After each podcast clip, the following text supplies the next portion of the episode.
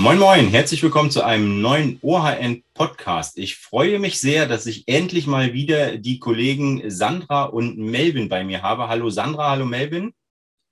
Christoph, moin. Hi Christoph. Ähm, wir wollen heute mal über die Omnibus-Richtlinie sprechen. Ende Mai ist die jetzt quasi gekommen und wir hatten auch schon in den Monaten davor sehr viel darüber berichtet, beziehungsweise ihr hattet darüber berichtet, denn ich habe einen äh, Selbstversuch gemacht, der für mich relativ arbeitsunaufwendig war. Ich habe nämlich, als dann feststand, dass wir hierzu einen Podcast machen, habe ich gesagt, gut, ich werde mich jetzt mal so wenig wie möglich zur Omnibus-Richtlinie informieren, um zu gucken, ob ich, wenn wir den Podcast gemacht haben, danach wirklich schlauer bin als vorher. ähm, Toll. Du bekommst dann einen Multiple-Choice-Test. Genau, genau. Mal gucken, wie gut das funktioniert. Ich weiß natürlich so sehr, sehr grob, worum es geht, aber ich habe tatsächlich bewusst in den letzten ein, zwei Wochen vermieden, äh, Artikel über das Thema zumindest zu detailliert zu lesen. Und ich bin mal gespannt, ob ihr beide es gut hinbekommt, die Omnibus-Richtlinie verständlich zu erläutern. Und ich möchte mal anfangen mit der eigentlich offensichtlichsten Frage. Also, wenn jetzt der Bund oder die EU oder so irgendwelche Gesetzespakete oder Richtlinien oder irgendwas benennen, dann ist das ja meistens relativ lang und relativ klar. Also unter der Verbraucherrechte-Richtlinie, wir alle erinnern uns, kann sich jeder was vorstellen. Ähm, unter der Datenschutzgrundverordnung kann sich im Zweifel auch noch jeder zumindest vorstellen, dass es irgendwie um Datenschutz geht. Und bei der Omnibus-Richtlinie geht es ja nicht um Busse, zumindest wenn ich das alles soweit richtig verstanden habe. Warum heißt die Omnibus-Richtlinie Omnibus-Richtlinie? Hast du schon mal richtig verstanden, dass es nicht um Verkehrsmittel geht? Ähm, und zwar, Omni heißt ja einfach nur viele.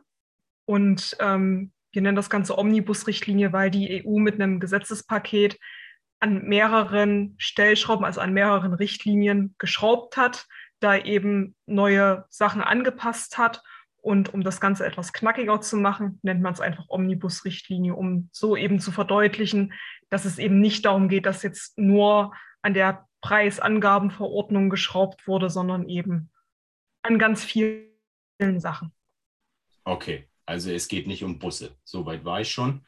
Ähm, aber dann äh, gehen wir doch mal ein bisschen rein. Also genau genommen sind das ja vier Richtlinien, wenn ich das richtig verstanden habe. Soweit habe ich mich dann doch noch informiert. Melvin schüttet schon so halb mit dem Kopf und Sandra nickt so halb mit dem Kopf. Okay, also ich hatte mir die Frage aufgeschrieben, worum geht's? Es sind ja eigentlich vier Richtlinien. Ähm, Melvin, sind es ja. nicht vier Richtlinien und worum geht's? Also, Jein ist die Antwort. Ähm, es ist die Omnibus-Richtlinie, das ist schon eine Richtlinie. Die ändert aber vier andere Richtlinien, nämlich die Richtlinie über Preisangaben, die Verbraucherrechte-Richtlinie, die Richtlinie über unlautere Geschäftspraktiken und die Richtlinie über missbräuchliche Vertragsklauseln. Und diese vier Richtlinien wiederum, die geben quasi den nationalen Gesetzgebern vor, wie sie das, was da drin steht, umsetzen sollen. das heißt, wir haben also eine Änderungsrichtlinie, die vier Richtlinien ändert, die wiederum sagen, was der nationale Gesetzgeber machen soll. Ach so, okay. Na, dann gehen wir die doch jetzt mal ganz, also so kurz, wie es eben für Juristen möglich ist, durch. Äh, die vier Richtlinien, die jetzt geändert werden. Welche vier sind das? Worum geht es da ganz kurz? Ja, wie, wie eben, eben, gerade schon gesagt, wir haben als erstes die Richtlinie über Preisangaben. Es ist halbwegs naheliegend, was diese Richtlinie regelt, nämlich Preisangaben. Also zum Beispiel die Frage der Grundpreise, äh, wie ich die darzustellen habe gegenüber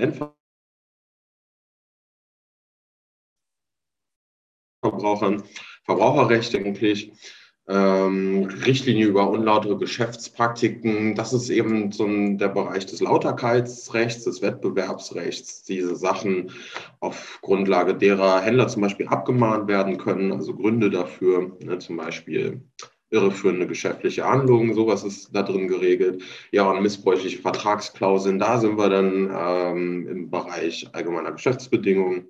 Und da werden eben auch nochmal so ein paar Dinge vorgegeben, wann so eine Vertragsklausel eben missbräuchlich sein kann. Und dementsprechend äh, nicht mehr gewünscht ist.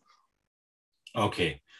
Dann möchte ich jetzt mal mit euch da die einzelnen Richtlinien so ein bisschen durchgehen und ein bisschen gucken, wo es da noch Diskussionsbedarf gibt, was vielleicht nicht so klar ist, wo vielleicht Probleme sind und möchte mal mit dem Punkt, den ich am spannendsten fand und wo ich keine Ahnung habe, worum es bei diesem Punkt geht, ich möchte das nochmal betonen, äh, anfangen und zwar die schwarze Liste. Es gibt eine schwarze Liste. Was ist die schwarze Liste in Bezug auf die Omnibus-Richtlinie? Vielleicht Sandra. Die schwarze Liste ist erstmal ein äh, Anhang des Gesetzes gegen den unlauteren Wettbewerb. Und ja, die schwarze Liste tut eigentlich genau das, was der Name schon sagt. Sie sagt, was man nicht tun darf. Also da stehen dann solche Sachen drauf, wie dass man Verbraucher und Verbraucherinnen nicht unter Druck setzen darf, dass ähm, man nicht mit falscher Knappheit werben darf. Also dieses ganze unlautere, vom Gefühl her schon fast, man will sagen, kriminelle, ähm, ja, kriminelle Werbemethoden stehen da im Endeffekt drauf. Okay. Äh, um da gleich, weil du jetzt gerade das Werben zum Beispiel sagst, äh, würde ich da gleich nochmal ansetzen. Und zwar äh, gibt es Fragezeichen beim Werben mit Rabatten, ganz konkret. Was für Fragezeichen sind das denn? So einige, ich weiß gar nicht mehr, wie, wo wollen wir denn anfangen? Vielleicht erstmal grundsätzlich mit der lasst Erklärung. Euch Zeit, lasst euch Zeit. Ja. Also rein grundsätzlich möchte die Richtlinie hier für ein bisschen Klarheit sorgen und ähm, damit Verbraucher im On also allgemein im Handel, es betrifft ja nicht nur den Onlinehandel, besser geschützt sind und genau wissen, was bedeutet denn jetzt eigentlich der Rabatt. Und wenn jetzt ein äh, Online-Shop zum Beispiel mit ähm, einer Preisermäßigung wirbt, dann wird er meistens geschrieben, keine Ahnung, 20 Prozent günstiger und als Bezugspreis, also als sogenannter Streichpreis, wird ja meistens der letzte Preis genommen, der verlangt wurde. Und das wurde eben kritisch hinterfragt. Da wurde gesagt, naja, dann kann ja aber der Shopbetreiber kurz vor so einer Rabattaktion den Preis nach oben treiben, haut dann den Rabatt drauf, kann mit größeren Rabattzahlen werben die Kunden denken sich so, boah, cool, da spare ich richtig viel und springen darauf an. Und um dieses Verhalten oder um ja, zu ähm, unterbinden, sagt jetzt im Endeffekt die Preisangabenverordnung, dass ähm, als Bezugspreis, also als Streichpreis, der Preis genommen werden muss, der in den letzten 30 Tagen der günstigste Preis war. Das ist jetzt erstmal die Regelung, die wir haben. Und die wirkt erstmal klar, wenn man sich es aber genau anguckt, sind da sehr, sehr viele Unklarheiten. Welche sind das denn? Ich hätte da tatsächlich ein richtig gutes Beispiel. Äh, das habe ich gestern, ähm, ist jetzt äh, weniger Onlinehandel, aber gestern war ich hier äh, in der Drogerie meiner Wahl und es kam eine Durchsage mit Werbung und da ist dann zum Beispiel eben auch ein Rabatt genannt worden und dann war diese Werbung vorbei und dann kam quasi ein Disclaimer. Also es ist einem dann 30 Sekunden lang noch ungefähr erklärt worden, auf, welcher Preis, auf welchen Preis gerade Bezug genommen wird und dass das der Preis ist, der in den letzten 30 Tagen am günstigsten war. Das heißt, mal unabhängig von der Frage, ob das in dieser Form an der Stelle jetzt tatsächlich notwendig war oder nicht, ähm, sorgt es hier und da für einen gewissen Aufwand und äh, auch irgendwo für ja, eine komplexe Umsetzung. Also gerade im stationären Handel kann es eben, äh, aber auch im Onlinehandel bedeuten, dass man seine Preise über diese Zeiträume zum Beispiel erstmal dokumentieren muss, um eben den Überblick zu haben und sich im Fall der Fälle, wenn es vielleicht zum Krach kommt oder so, eben noch etwas auf etwas berufen zu können, wie eben die, ähm, die Regelung oder die, die, der, die, die, der, der verlangte Preis gewesen ist. Und wenn man jetzt mal weggeht aus dem Onlinehandel und eben auch so ein bisschen mehr in den stationären, äh, stationären Handel äh, schaut, kann das auch einen herben Aufwand bedeuten, wenn es um Preisschilder geht einfach.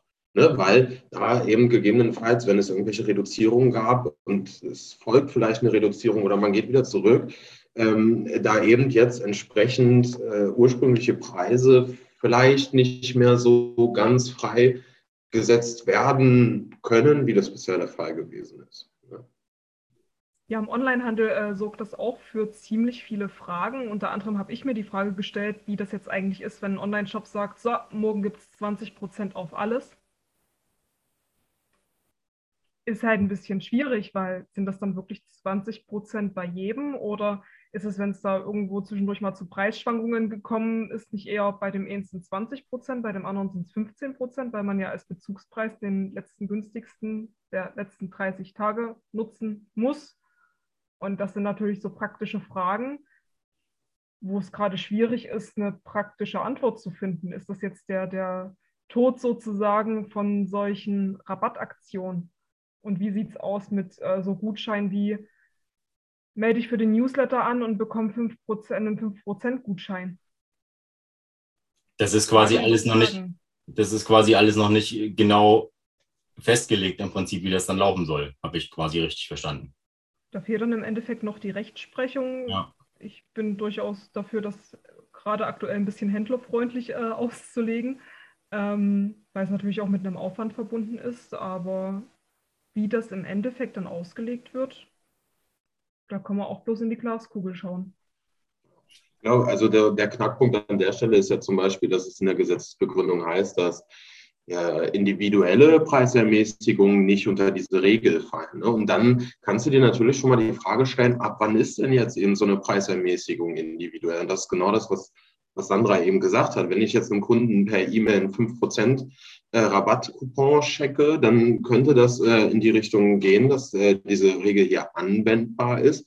Aber wenn ich das jetzt, ähm, also wenn es jetzt tatsächlich eine, eine individuelle E-Mail an diesen einen Kunden ist, wenn ich jetzt aber an 10, an 100, an 1000 meiner Kunden diese individuelle E-Mail schicke, dann stellt sich schon die Frage, ob es am Ende noch ein individueller Rabatt ist. Ne? Wenn es eigentlich ja vielleicht ähm, doch der großen breiten Masse zugänglich gemacht wird. Ne? Und das erzeugt dann natürlich Fragen, wie man damit umgehen kann und sollte. Ja, und wenn die Händler nicht wissen, wie sie es im Prinzip rechtssicher in Anführungsstrichen angeben sollen, dann sorgt das ja auch auf Verbraucherseite für maximale Unsicherheit, weil ich ja überhaupt nicht mehr weiß, äh, ist ein Rabatt jetzt tatsächlich ein Rabatt? Wie viel günstiger ist es? Was hat es mit der äh, unverbindlichen Preisempfehlung, auf die ja dann immer auch viele gucken, dann noch zu tun? Und keine Ahnung, das sind ja alles so Fragen, die ja nicht nur auf, auf Händlerseite, sondern auch auf Nutzerseite dann für noch mehr Fragen quasi sorgen. Ja, und das ist, ist halt auch sowieso einer der Knackpunkte, wie vielleicht auch bei ein paar anderen Themen in, aus der Omnibus-Richtlinie, weil das dient, soll alles dem Verbraucherschutz dienen und dann kann man sich hier und da trotzdem aber fragen, wie effektiv tut es das jetzt? Mhm. Wenn man zum Beispiel hier im Bereich der ähm, Rabatte unterwegs ist, ist es auch nicht so, dass, dieser, dass diese, diese Preisermäßigungen bisher überhaupt nicht reguliert gewesen wären, sondern man musste auch sich bisher schon da an mitunter enge Vorgaben halten. Und andere Bereiche fallen jetzt hier zum Beispiel gar nicht drunter, zum Beispiel die UVP-Werbung die an ganz, ganz vielen Stellen, wenn man sich mal in Online-Shops umschaut, handelt es sich oft gar nicht um, um tatsächliche Rabatte, also quasi einen niedrigen Preis, der einem ehemals selbstverlangten höheren Preis gegenübergestellt wird, mhm. sondern es ist eine Relation oder ein Vergleich sozusagen zur unverbindlichen Preisempfehlung des Herstellers. Und da äh, hat man praktisch jetzt auch immer noch sehr, sehr, sehr viel Spiel und vielleicht, ähm, weiß ich nicht, ähm, ob alle Verbraucherinnen und Verbraucher diesen, diesen Unterschied so kennen oder ihn halt sehen können. Da muss man sich dann schon fragen, okay, wie, wie sinnvoll ist eventuell diese Regelung so, wie sie jetzt ist. Ja. ja, eben, vor allem kann man sich ja auch fragen, inwieweit ist das für den, für den Verbraucher dann, also merkt der Verbraucher überhaupt, äh, ob da jetzt das vernünftig gemacht wird oder ob das ein tatsächlicher Rabatt ist oder nicht, weil die meisten Verbraucher, ich meine, das kennen wir ja bei uns selber, wenn jetzt bei Amazon und oder um noch ein paar andere zu nennen, bei eBay, bei Otto, wo auch immer, ähm, wenn die ihre ihre äh, speziellen äh, Sale Days haben, Black Friday oder sowas, und wenn da einfach steht, äh, heute 30 Prozent aufs gesamte Sortiment oder sowas, dann gehe ich ja als Verbraucher auch nicht hin und gucke mir erstmal, vergleiche die Preise von vor drei Wochen und die Preise auf allen anderen Seiten, dann sehe ich halt einen Preis und ich sehe einen Streichpreis und denke mir, ja gut, das ist ja ein schöner großer Unterschied und das mache ich jetzt, ohne dann nochmal jetzt wirklich zu hinterfragen, ist das jetzt eigentlich so richtig oder nicht. Das ist korrekt. Also was ich so bis, bisher jetzt irgendwie feststellen konnte, ist gerade so auf Marktplätzen, dass tatsächlich, äh, wenn die Angebote haben zum Beispiel, ich will da jetzt kein konkretes Beispiel nennen, ähm, dass tatsächlich die ausgewiesenen Rabatthöhen jetzt deutlich niedriger ausfallen mitunter. Also du hattest da dann vorher locker mal bei einem Produkt dann irgendwie gerne 15, 20 Prozent stehen und plötzlich die Preise bewegen sich in einem ähnlichen Bereich und plötzlich steht da 3 Prozent Rabatt. Mhm. Also, also, es scheint ähm, tatsächlich in der Umsetzung hier und da äh, schon zu Veränderungen und vielleicht auch zu Verbesserungen aus der Warte der Verbraucher zu führen. Ja. Mhm. Ich frage, ob es am Ende wirklich eine Verbesserung ist, weil ich weiß halt ehrlich gesagt nicht, ob das mit den Rabatten halt jetzt wirklich auch so dieses große Ding war, wo Verbraucher ständig äh, in die Falle äh, getappt sind. Ähm, weil dass sich Preise verändern, das ist halt klar und dass es sicherlich auch ein paar schwarze Schafe gibt, die da mit sogenannten Mondpreisen werben. Das gibt es sicherlich auch, aber ich weiß zum Beispiel auch nicht, wie die auf die 30 Tage kommen, ob die das irgendwie gewürfelt haben. Weiß die, ich nicht. Die, die Frage, die ich mir auch stelle, ist, wir haben ja auch in einigen anderen rechtlichen Bereichen schon so die Vorbereitung für personalisierte Preise. Mhm. Und ähm, das ist natürlich auch vor allem von der technischen Umsetzung her, wenn ich ohnehin mit personalisierten Preisen arbeite, äh, auch nochmal eine eigene Form von Herausforderung. Wenn ich da dann auch quasi nochmal den individuell niedrigsten in den letzten 30 Tagen verlangten Ursprungspreis irgendwie angeben oder herausfinden muss. Und das ist auf jeden Fall in der technischen Umsetzung sicherlich auch eine anspruchsvolle Geschichte, kann ich mir vorstellen. Okay, äh, bevor wir uns jetzt hier komplett äh, bei Preisen und Streichpreisen und äh, Rabatten verlieren, es gibt da noch ein paar andere Richtlinien innerhalb der Omnibus-Richtlinie. Ähm, ich möchte mal zum Punkt Verbraucherschadensersatzanspruch, so ein schönes deutsches Wort kommen. Ähm, was hat es denn mit dem neuen Verbraucherschadensersatzanspruch auf sich? Das kann, denke ich, Melvin bestimmt besser erklären. Er hat beim Scrabble gerade gewonnen. ähm, okay, äh, ja, Stichwort Verbraucherschadensersatzanspruch.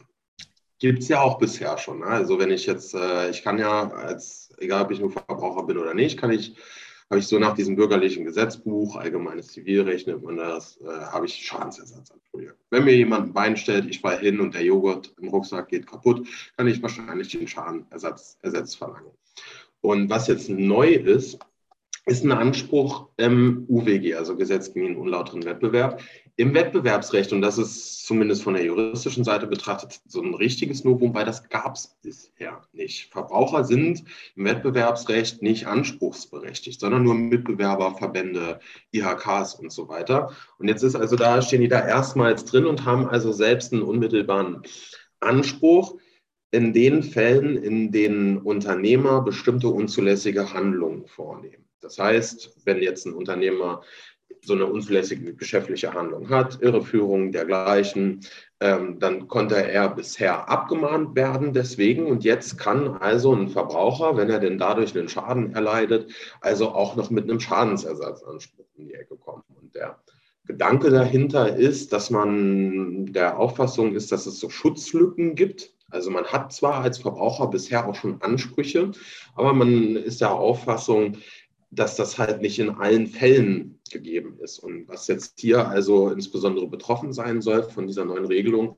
das sind zum Beispiel die sogenannten Unlock-Fälle. Also ich bin Unternehmer, sage, weiß ich nicht, ähm, hier super duper Angebot, ne, mega Rabatt, komm mal vorbei. Also im Falle eines stationären Ladens zum Beispiel so und ich meinetwegen miete mir jetzt einen Transport Transporter, weil ich, keine Ahnung, es ist ein Sofa oder so und das kostet plötzlich nur noch 20 Euro und ich fahre da hin und dann kommt irgendwie raus, ähm, dass es echt eben nur ein Lokangebot war. Das heißt, der, der äh, Anbieter, der hat das irgendwie groß beworben und hatte vielleicht nur zwei Stück auf Lager oder hatte von vornherein ähm, den, den Vorsatz, dieses Sofa eigentlich gar nicht anzubieten, sondern die Leute sollen eigentlich andere teure Sachen kaufen.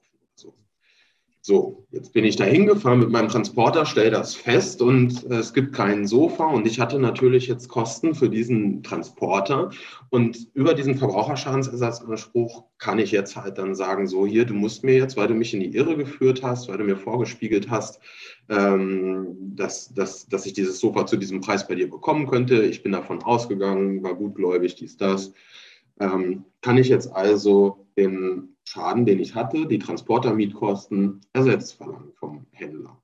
Und das war möglicherweise vorher auch möglich, müsste vielleicht etwas konstruiert werden. Und jetzt gibt es eben diesen einfachen Anspruch, einfach, aber vielleicht auch nicht in allen Fällen, weil ähm, die Tatsache zum Beispiel, dass der Unternehmer jetzt eben nicht bewusst nicht genug Sofas da hatte oder so, musste natürlich auch erstmal nachweisen können, ne? Dass es da also tatsächlich diese unzulässige geschäftliche Handlung gab. Okay, also bringt das, bringt das was, äh, um es mal platt zu fragen? Ja, ich denke, das werden wir, werden wir sehen müssen. Wenn sich so mit der Zeit vielleicht Fälle auch auch herauskristallisieren. Das ist das typische Ding. Wir haben dann, es kommt ein neues Gesetz raus, es steht, wir wissen auch ungefähr, was drinsteht und was es bedeutet.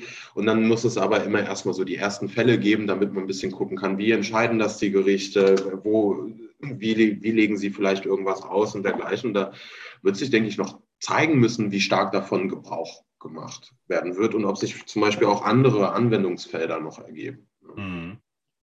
Weiteres äh, interessantes, wichtiges Thema ist die äh, Echtheit von Verbraucherrezensionen. Das bietet immer viel, viel äh, Zündstoff.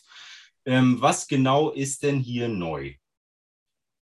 Ja, und zwar gibt es eine neue Kennzeichnungspflicht. Ähm, grundsätzlich sollen ja damit Fake-Bewertungen bekämpft werden. Und da hat sich die EU jetzt überlegt, dann führen wir eben eine Kennzeichnungspflicht ein.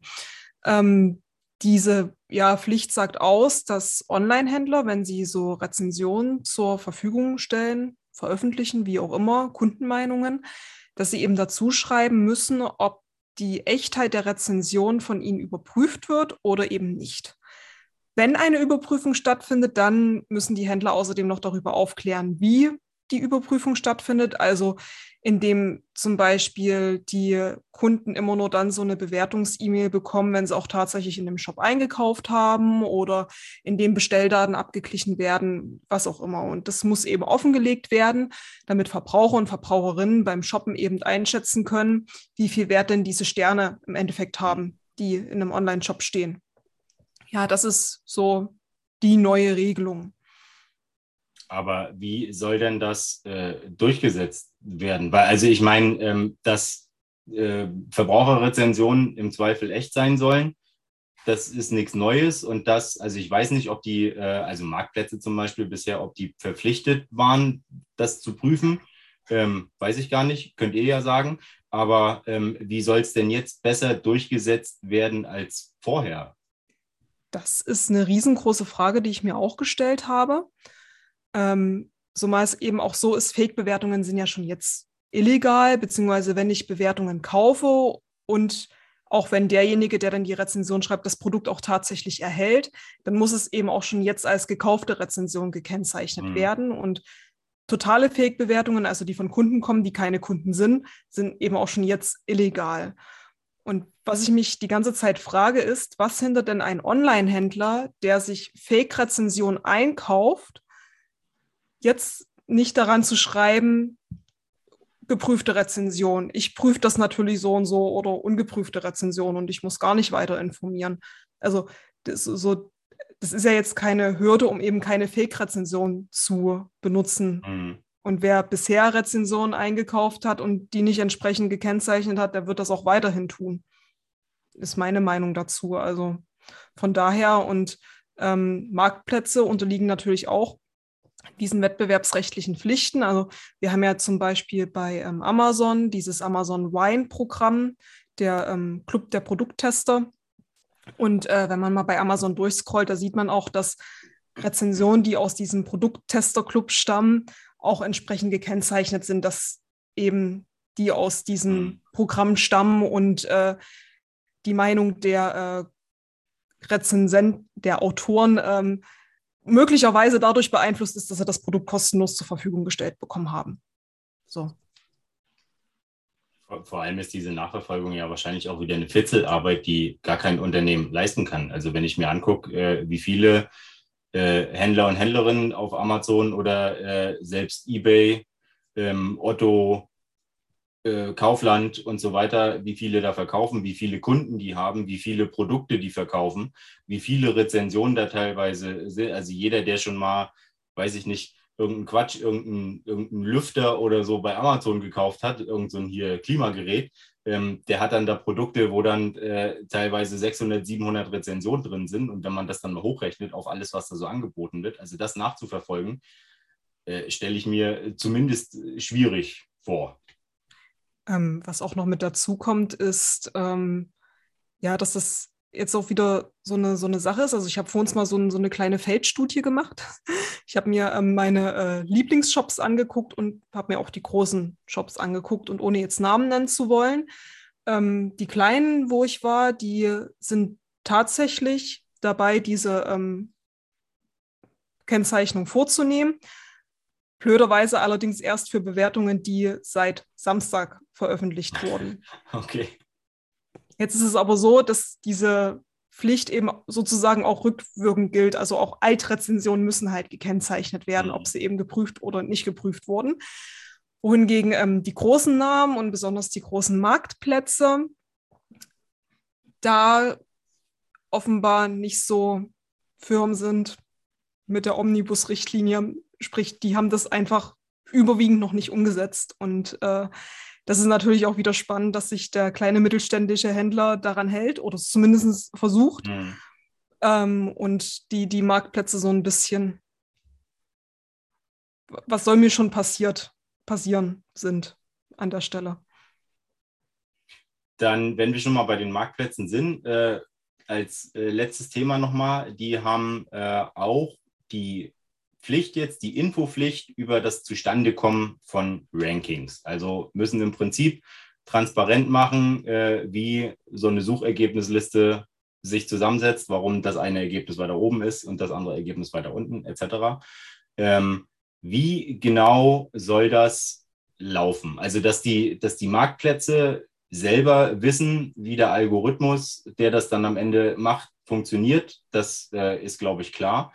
Ähm, aber wie, wie soll das denn, also wie sollen die das denn transparent machen? Ist das so, dass der Händler dann quasi proaktiv bei denen anfragen muss, hier, warum ist mein Produkt nur auf Platz 75 oder wie? Oder Melvin schüttelt mit dem Kopf. Also, ähm, also ganz so kompliziert ist es nicht. Also erstmal, du hast vollkommen recht, die Marktplatzbetreiber sollten zumindest wissen, wie ihre Algorithmen funktionieren. Ähm, weiß nicht, ob das auch tatsächlich der Fall ist bei unseren Algorithmen heutzutage. Ähm, und die Pflicht ist so gesehen oder äh, im, im, ja, im Pudel, Pudels Kern auch gar nicht so neu, weil es gibt sowas schon nach der äh, Platform-to-Business-Verordnung, die sich eben eher um das Verhältnis zwischen Plattform und Händler kümmert. Und ähm, die Algorithmen müssen auch gar nicht offengelegt werden, sondern das Gesetz sagt vielmehr, dass das der Fall ist hinsichtlich der Hauptparameter. Also die Punkte, die am wichtigsten sind äh, für die Entscheidung, wo ein Produkt platziert werden. Darüber diese Hauptparameter muss ich als Marktplatzbetreiber informieren oder als Plattformbetreiber. Und ähm, dann muss ich auch Auskunft darüber geben, wie die also gewichtet werden. Also zum Beispiel Werbezahlungen, die der Marktplatz vom Händler bekommen hat, Verkäufe oder Beliebtheit unter den Produkten, äh, äh unter, den, unter den Käufern, nicht unter den Produkten.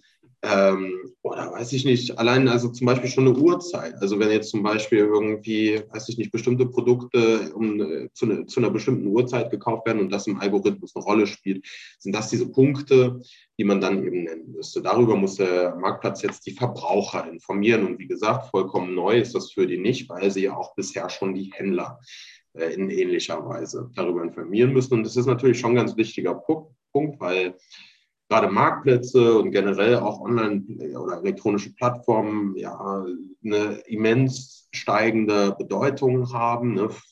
Vor ein paar Jahren haben wir immer noch gesagt, der Onlinehandel boomt. Jetzt kann man vielleicht davon sprechen, dass das Plattformgeschäft einfach massiv am Boom ist und an Bedeutung gewinnt und das ja irgendwo so ein Nadelöhr ist für Anbieter und Nachfrager.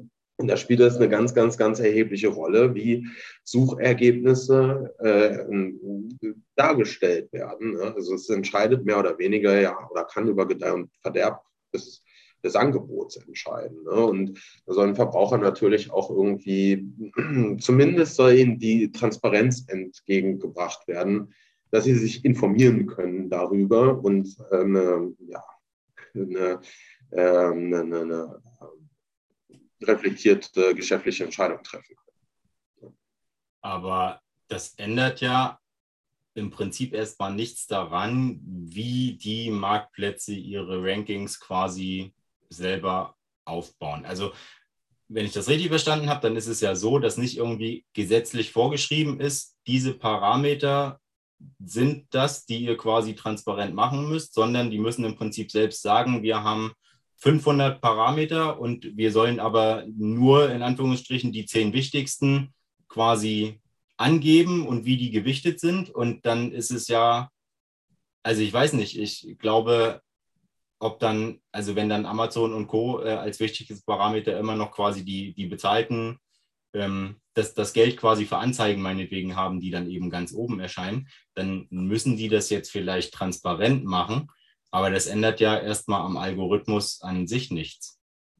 Muss es ja auch nicht, oder? Also ich meine, so gesehen darf ein Marktplatzbetreiber ja grundsätzlich erstmal noch selbst entscheiden, was er halt irgendwie auf seinem Marktplatz auch anstellt.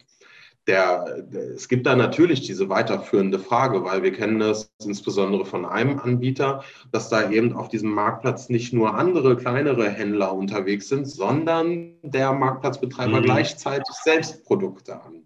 Ne? Und da kann, da an dieser Stelle ist Ranking natürlich super interessant, wenn man dann irgendwie, wenn das eigene Produkt gut läuft und man positioniert sich oben und alle anderen Anbieter werden schön nach unten verdrängt, selbst wenn sie vielleicht günstiger sind oder so, ist das ein bisschen blöder, aber das ist eine Frage, die anderswo geregelt wird. Das ist auch Wettbewerbsrecht. Aber das Ganze läuft quasi über das Kartellrecht, ne, wo man also mhm. sagt, so ist das vielleicht irgendwie, bevorzugt sich der Anbieter möglicherweise selbst. Ne, da gab es jetzt auch gerade eine Neuregelung, äh, Anfang äh, des Monats tatsächlich. Eine Vertikalgruppenfreistellungsverordnung nennt sich das, äh, das Monster. Und, äh, Leute, echt. Das ist ja äh, die deutsche Sprache und äh, die deutsche Jurasprache vor allem. Es ist, äh, es ist ja, Wahnsinn. Das, deswegen mag auch nie jemand mit uns Scrabble spielen. Das ist halt.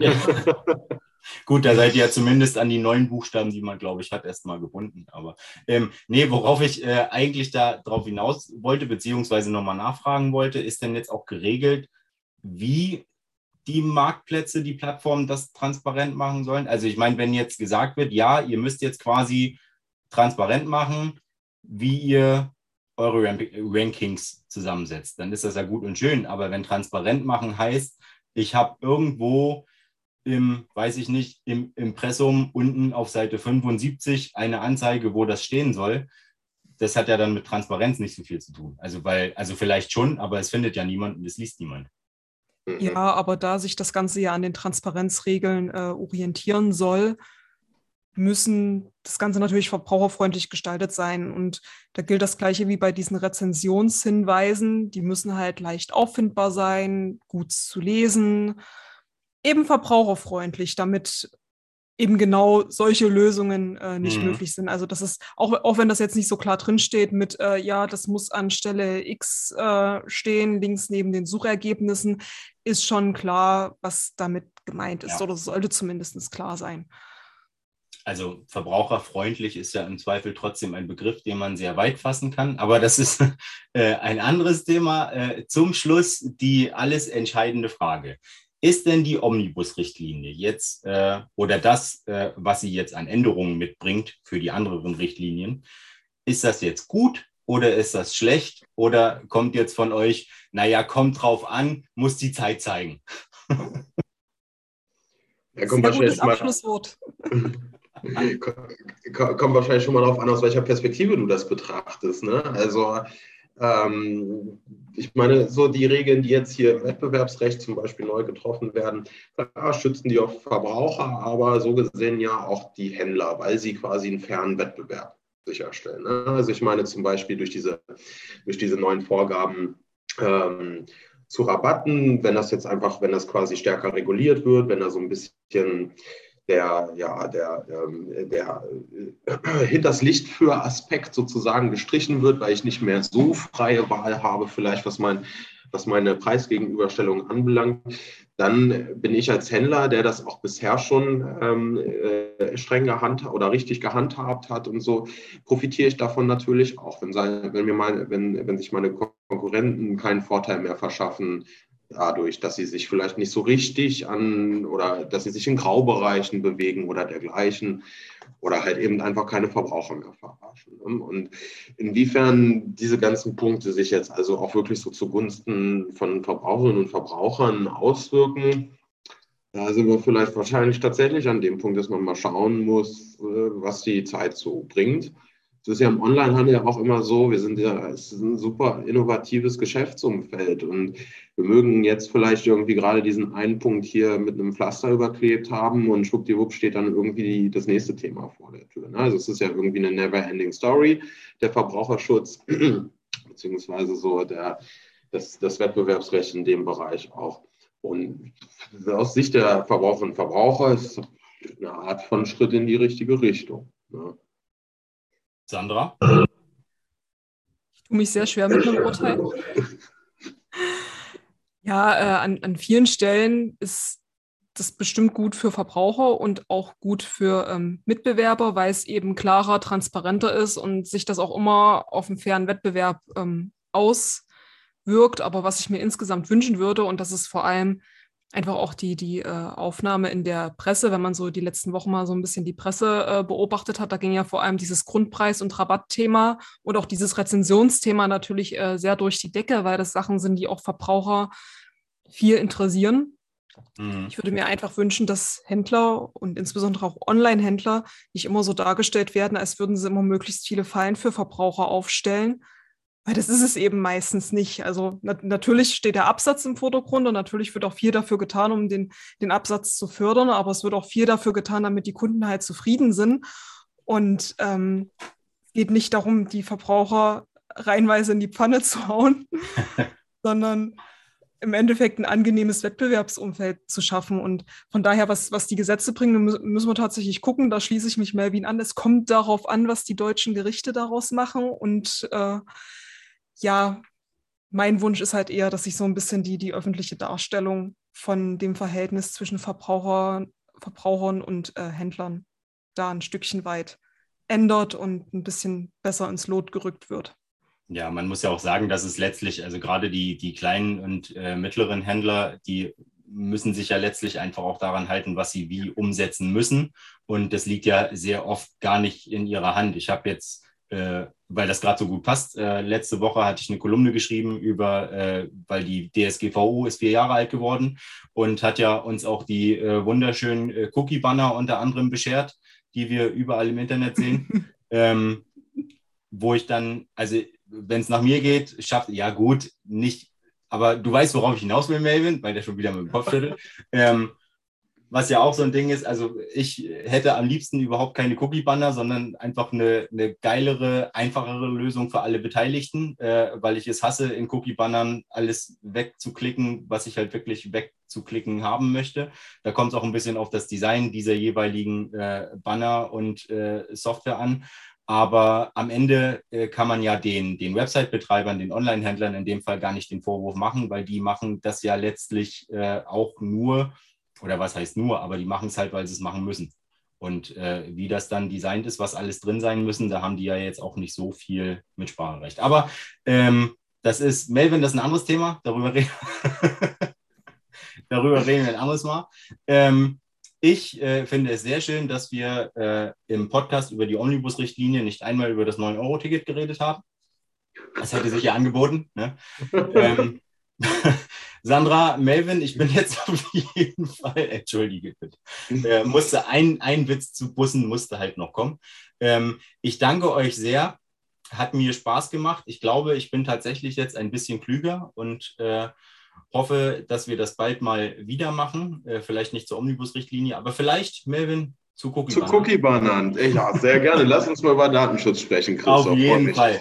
Viel Spaß, ihr beiden, mit dem. nee, nee, nee, Sandra, dich nehmen wir auch mit. Auf nein, jeden nein, Fall. Nein, auf jeden Fall. Und die, die Kollegin Hanna auch noch, damit ich hier juristisch komplett fertig gemacht werde. Ähm, das war's für den ORN-Podcast diese Woche. Sandra, Melvin, vielen, vielen Dank. Hat mir Spaß gemacht. In zwei Wochen hören wir uns und sehen wir uns wieder. Nicht wir, aber euch da draußen meine ich. Das Thema darf ich aber noch nicht verraten. Stay tuned. Bis dahin. Ciao, ciao. Ciao. ciao.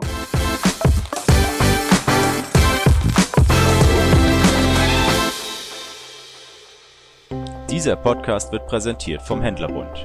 Der Händlerbund bietet rechtssichere Lösungen für Online-Händler und unterstützt als 360-Grad-Netzwerk überall, wo es notwendig ist. Weitere Infos gibt's auf händlerbund.de.